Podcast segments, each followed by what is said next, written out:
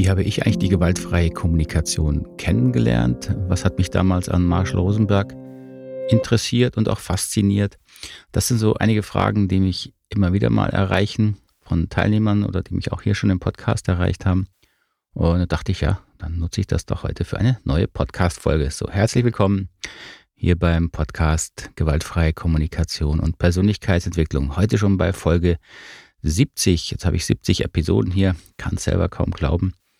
Aber macht mir immer noch Spaß, vor allen Dingen, weil ich wirklich viele, viele nette Rückmeldungen und äh, Ermutigungen bekomme.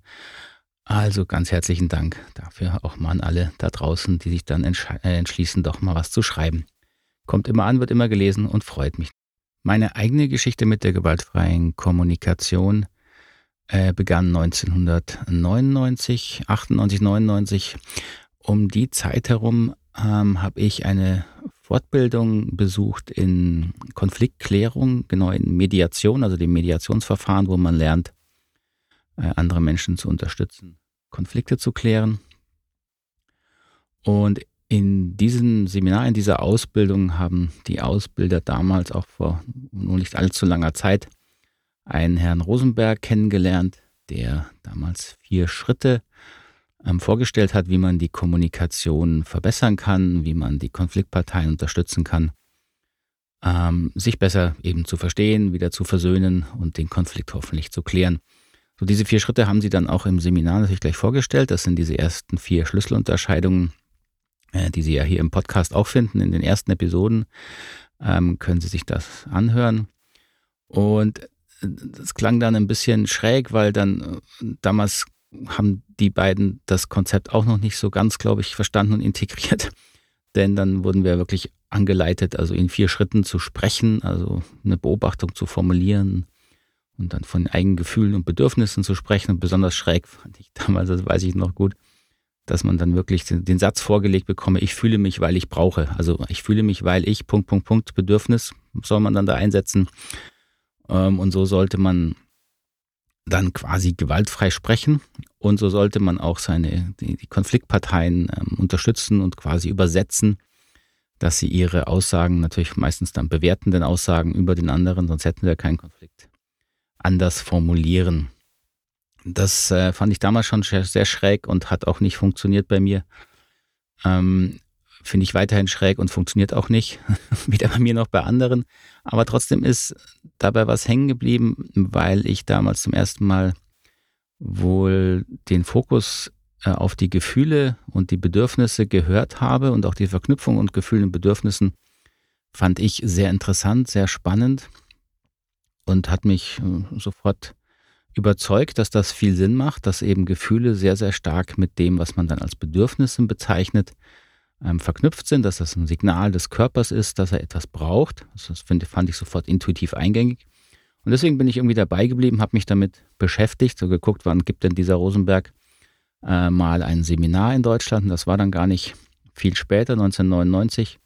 Wenn ich es richtig erinnere, habe ich ihn dann auf einer Fortbildung kennengelernt, die ich damals dann auch gebucht hatte, bei einer seiner Trainerinnen, eine hervorragende Ausbildung, damals wirklich äh, genossen und habe ihn dann eben in einem größeren Kreis. Damals schon war er dann, er war schon damals knapp zehn Jahre in Deutschland immer wieder aktiv, hat sich so einen gewissen Ruf schon aufgebaut und wir waren damals, glaube ich, 30, 40 Leute in dem Seminar und das war damals im, im Lebensgarten Steierberg, falls das jemand kennt, bei Hannover. Und das war so meine erste Begegnung mit ihm. Ähm, spontan war mein Eindruck damals, oh, alter Mann, aber sehr ähm, geerdet, sehr authentisch, sehr ähm, auch frei heraus. Es wurde ja mit Übersetzung gearbeitet, das heißt, er hat in Englisch gesprochen, dann wurde es auf Deutsch übersetzt. Das war also immer ein bisschen verzögert, da ich aber sehr gut Englisch verstehe zumindest, ähm, kam schon rüber, dass er auch einen schnoddrigen Humor hatte, den ich, äh, den ich sehr gemocht habe und dass er ähm, vor allen Dingen für mich in keiner Weise sehr, wie soll ich das beschreiben, soft, weichgespült, ähm, so ei tai tai, Hände fassen, wir haben uns alle lieb rüberkam und es wurde auch sehr schnell klar, warum nicht. Denn Marshall Rosenberg hatte natürlich äh, eine langjährige Erfahrung zum Thema Gewalt und vor allen Dingen auch viel eigene Gewalterfahrung. Wer das nicht weiß, Rosenberg ist ja, äh, ist richtig, 1934 in den USA geboren, in Detroit.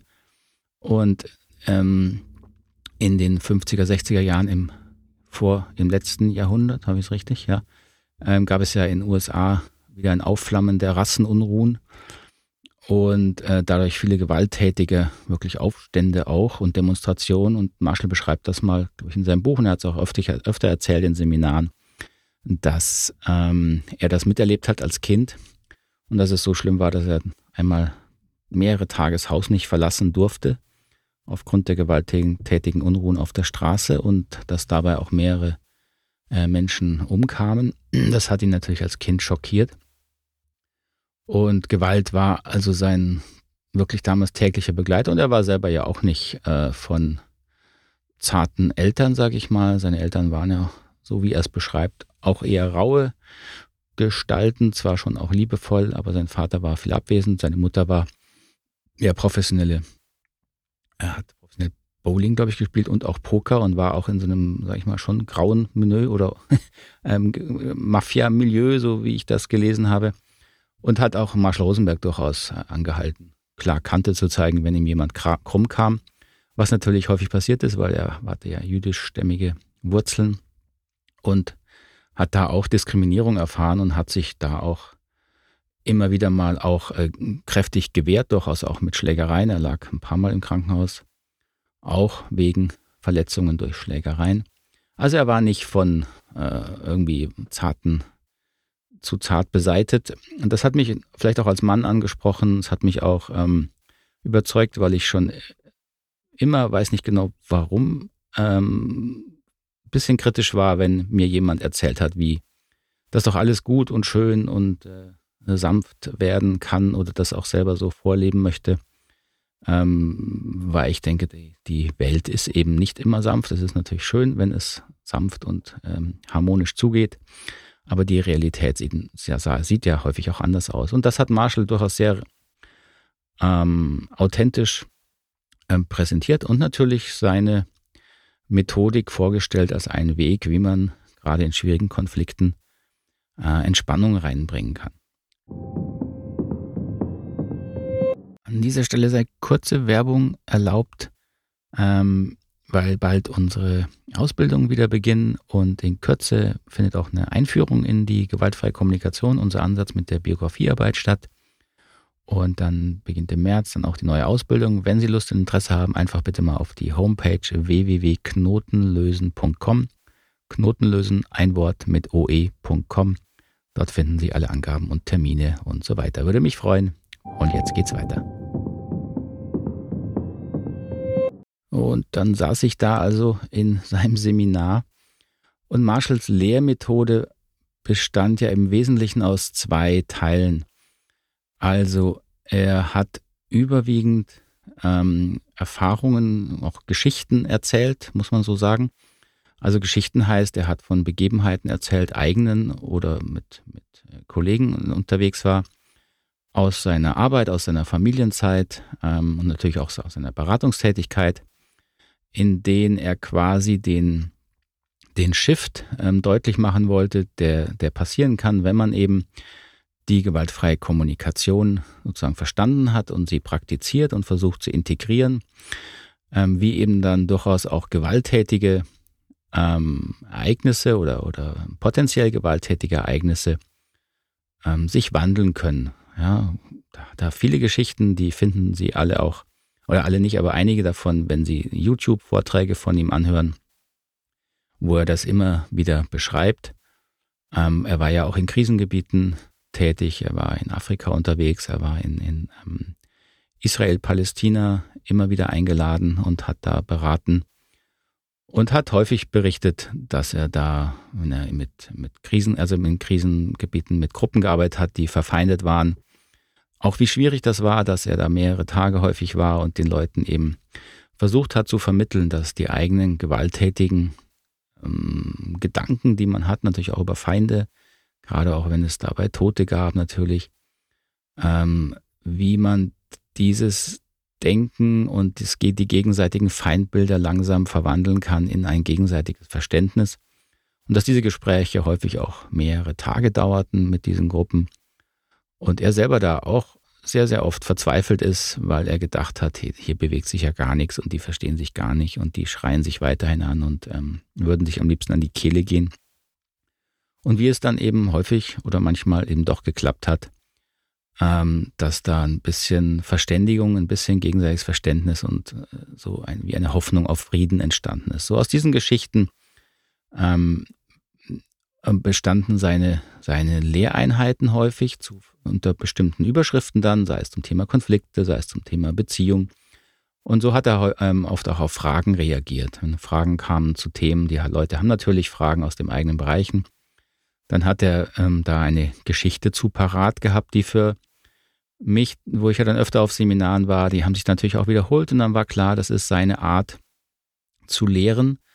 Ähm, und da hat er immer ähnliche Geschichten natürlich ähm, präsentiert, die, weil die Situation sich natürlich auch und die Fragen wiederholt haben, die Thematik. So, das war die eine Form, wie, da, wie er da gelehrt hat. Die nächste Form war, dass er auf Fragen, wenn es wirklich um persönliche Themen ging, also die Menschen fragen hatten, wie gehe ich mit meinem Kind besser um, ich, das macht das und das, wie gehe ich mit meinem Partner, Partnerin besser um? Oder ich habe hier den Chef, mit dem ich nicht klarkomme, hat er, ich sage mal, aus einer Mischung aus kurzer Empathie für die Person und dann auch wieder aus einer, aus dem Versuch der Person, diesen Paradigmenwechsel klar zu machen, dass eben mh, mm, der der schwierige Teil eben ist, dass sie die eigenen Bewertungen noch gar nicht bewusst hat über die andere Person und dass man diese Bewertung ähm, natürlich im Gespräch merkt und dass das Gegenüber dann sehr, sehr wahrscheinlich abwertend reagiert. Und Marshall hat dann praktisch die Aussagen der Fragen der Person übersetzt in deren eigenen darunterliegenden Themen, Gefühle, Bedürfnisse und dann so ein Stück weit präsentiert, wie ein Gespräch aussehen könnte, wenn die Person wirklich ähm, die eigenen Erfahrungen, die eigenen Gefühle durchgearbeitet hätte, verstanden hätte und dafür wirklich Verantwortung übernehmen würde. Denn das ist ja in schwierigen Gesprächen, in Konflikten immer das, Haupt, äh, das Hauptproblem, dass wir unbewusst den anderen für unsere schlechten Gefühle, die Verletzungen, die wir natürlich meistens haben, wenn es um schwierige Themen geht, äh, den anderen in die Verantwortung nehmen. Also wir sagen, du hast mich verletzt. Das müssen wir gar nicht so aussprechen. Das müssen wir nicht mal bewusst denken, sondern dass unsere Gefühle äh, zeigen uns quasi, wenn wir ehrlich hingucken, dass wir den anderen verantwortlich machen. Ja, wenn wir wütend sind, äh, wenn wir verletzt sind und dabei innerlich nur daran denken, was der andere getan hat, statt wirklich die Ursache der Gefühle in unserer eigenen Interpretation des Geschehenen und in, in unserer eigenen Biografie zu suchen, dann wird in diesen Gesprächen der andere immer merken, dass ich ihn verantwortlich mache, dass ich ihm die Schuld gebe. Und wenn diese Person dann, also mein Gegenüber, nicht gut mit dem Thema Schuld und Verantwortung bekommen für was, was ich nicht Verantwortung habe und so weiter und auch mit Wut und Ärger, wenn sie damit nicht gut umgehen kann, sondern die gleiche Muster hat und die Chance dafür ist natürlich sehr, sehr hoch, dann eskaliert so ein Gespräch natürlich ganz, ganz schnell. Und Marshall Rosenbergs Methode war quasi in kurzen äh, Beratungsgesprächen den Menschen dieses Dilemma aufzuzeigen ihnen eine Idee zu geben, wo ihre Gefühle, Bedürfnisse herkommen und dann so vorbildhaft ähm, zu zeigen, wie ein Gespräch anders laufen könnte. Sehr bekannt wurde er ja durch die Verwendung dieser Handpuppen, Wolf und Giraffe. Ähm, da hat er auch immer natürlich Witzchen drüber gemacht, weil das natürlich auch sehr lustig aussah, wenn er da seinen Wolf und Giraffe rausgezogen hat. Hat er auch genossen. Oder wenn er mal wieder seine Wolf- und Giraffenohren selber aufgesetzt hat, wenn er in diese Rollenspiele mit den Teilnehmern gegangen ist. Und ähm, deswegen ist dann auch in der Szene natürlich der Begriff ähm, Wolfs- und Giraffensprache entstanden. Also die Wolfssprache ist ähm, vereinfacht gesagt jetzt so die untransformierte, unbewusste, ähm, eben unreflektierte Aussprechen meiner äh, vor allen Dingen Gefühle oder muss ich gar nicht aussprechen, meine, meine Verhaltensweise, ja, wo ich dem anderen die Verantwortung gebe, dem anderen die Verantwortung zuschiebe und mich natürlich auch dementsprechend ausdrücke. Dann habe ich die Wolfssprache das Wolfsdenken. Und die Giraffensprache, die Giraffendenken ist die transformierte Form, die eben durch die Arbeit mit der gewaltfreien Kommunikation, mit diesen ersten vier Schritten ähm, entstehen soll. Ein neues Bewusstsein, eine Arbeit am eigenen Bewusstsein. So, und diese Giraffenpuppen, äh, wenn Sie sie nicht kennen, müssen Sie mal googeln, äh, bei YouTube schauen. Ähm, da gibt es eine Menge Videos. Das sah natürlich sehr, sehr witzig auch, hat, hat immer für Eiterung gesorgt. Fand ich auch lustig, fand ich erst lächerlich.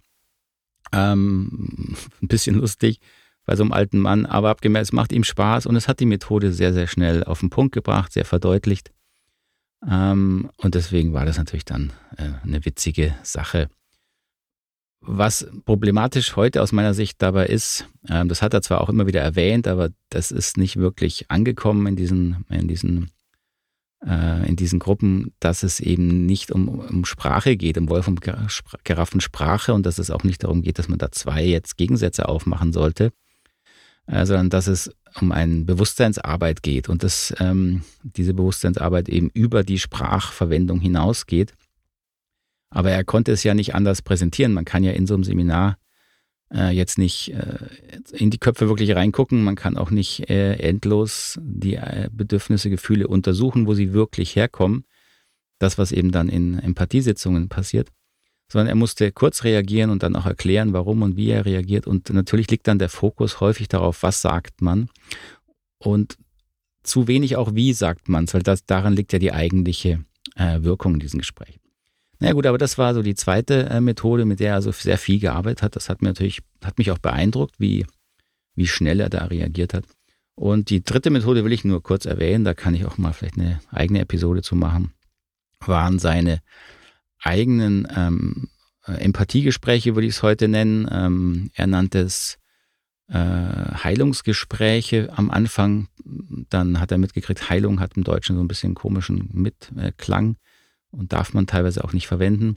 Und hat es dann Weiterentwicklung alter Schmerzen ähm, genannt. Und das waren diese Empathiegespräche, die ich auch für mich mitgenommen und, und äh, gelernt und weiterentwickelt habe, die wirklich eine ganz, ganz eigene und äh, hervorragende tiefe Qualität haben, wie Menschen sich klarer werden ähm, über ihre Themen und auch wirklich an alten Themen weiterarbeiten können. Das hat er auch im Plenum eben gemacht. Dazu gibt es, glaube ich, nicht wirklich viele Aufnahmen, ähm, wo das sah dann so aus, dass eine Person, er hat dann gefragt, also er hat jetzt Zeit für Beratungsgespräch oder Empathiegespräch und dann hat sich eben eine Person, die da bereit zu war, gemeldet und hat sich neben ihn gesetzt.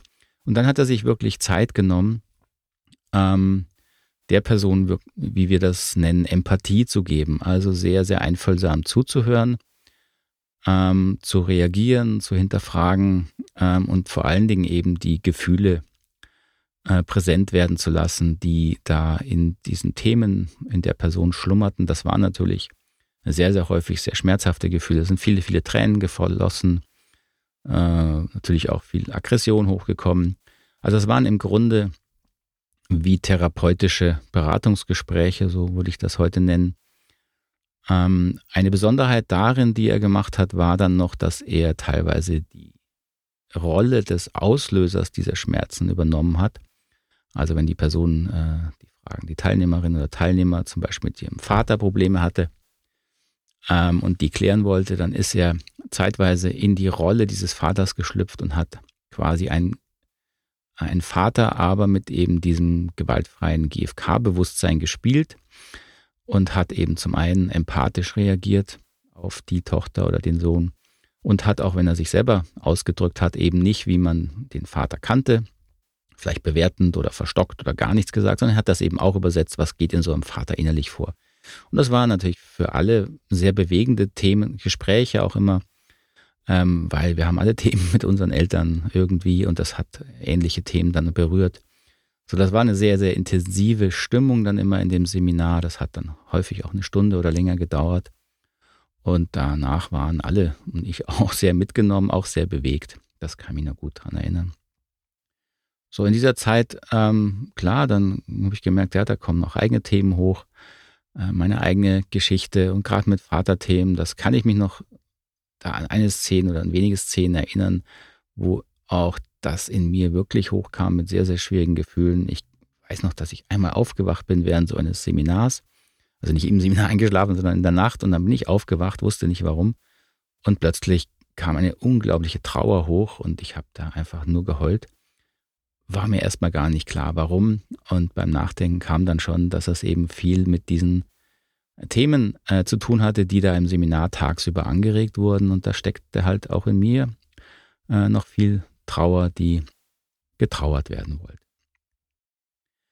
So, das war so grob das Seminar mit Marshall Rosenberg, was mich zum Schluss, ähm, wir sind schon wieder bei 20 Minuten, das ist ja immer ein bisschen meine Grenze, was mich zum Schluss, was ich noch sagen möchte, vor allen Dingen bei Marshall Rosenberg sehr äh, auch dabei gehalten hat, dass er überhaupt keinen großen Hehl aus seiner Person gemacht hat. Er wollte nie ähm, auch irgendwie hier als äh, Richtung, ich bin der Tolle, ich bin der Lehrer, ich bin der Meister oder gar noch schlimmer, der Guru dastehen. Das kam für mich immer sehr, sehr klar rüber, weil er auch sehr viel erzählt hat von seinen Schwierigkeiten, von seinen Problemen, wo er gescheitert ist. Das war für mich sehr authentisch. Ähm, und dieses Überhöhen seiner Person, dass er da quasi äh, immer alles toll hingekriegt hat, ähm, das ist äh, aus meinem Erleben später mehr passiert. Das ist vielleicht auch natürlich, äh, wenn Menschen sich da an sowas orientieren. Ähm, mich hat das eher immer abgeschreckt. Ähm, ich war auch immer kritisch in Seminaren, habe viele kritische Fragen gestellt und habe von ihm da nie irgendwie mitgekriegt, dass man damit nicht willkommen ist. Ganz im Gegenteil. Und eine sehr schöne Besonderheit von Marshall Rosenberg in seiner Arbeit waren dann natürlich seine Lieder, die er ähm, immer wieder eingebaut hat, aus, auch aus Lehrzwecken. Und das erst, als ich ihn das erste Mal gehört habe, ganz ehrlich, dachte ich, meine Herren, das ist eine ungestimmte Gitarre und den Töne, die Töne getroffen hat er eigentlich auch selten. Aber äh, auch da kam eben vor allen Dingen rüber, wie authentisch er diese Lieder für sich ähm, erarbeitet hat. Diesen Liedern ging es natürlich auch immer inhaltlich um wichtige Themen, die er rüberbringen wollte. Und äh, das, das hat mich schon sehr bewegt, dass er das überhaupt macht, dass er sich das traut, da als Trainer, Seminarleiter äh, so eine verstimmte Klumpfe da, seine Reisegitarre auszupacken und dann ein Liedchen zu äh, singen. Ähm, äh, das hat mich beeindruckt, muss ich ehrlich sagen. Und weil es eben authentisch war, hat es mich dann noch mehr beeindruckt. Und das ist ein weiterer Aspekt, der mich äh, dann eben auch inspiriert hat, ähm, jemanden zu erleben, der so authentisch seinen Weg da geht. Und mit diesem Lied möchte ich dann auch diesen Podcast ausklingen lassen. So hören Sie noch gemeinsam mit mir rein in einen kleinen Ausschnitt aus einem Lied, das Marshall immer gerne gespielt hat, See Me Beautiful. Ähm, also auf Deutsch, ähm, Sieh die Schönheit in mir. Und das ist natürlich äh, ein, eine schöne Idee.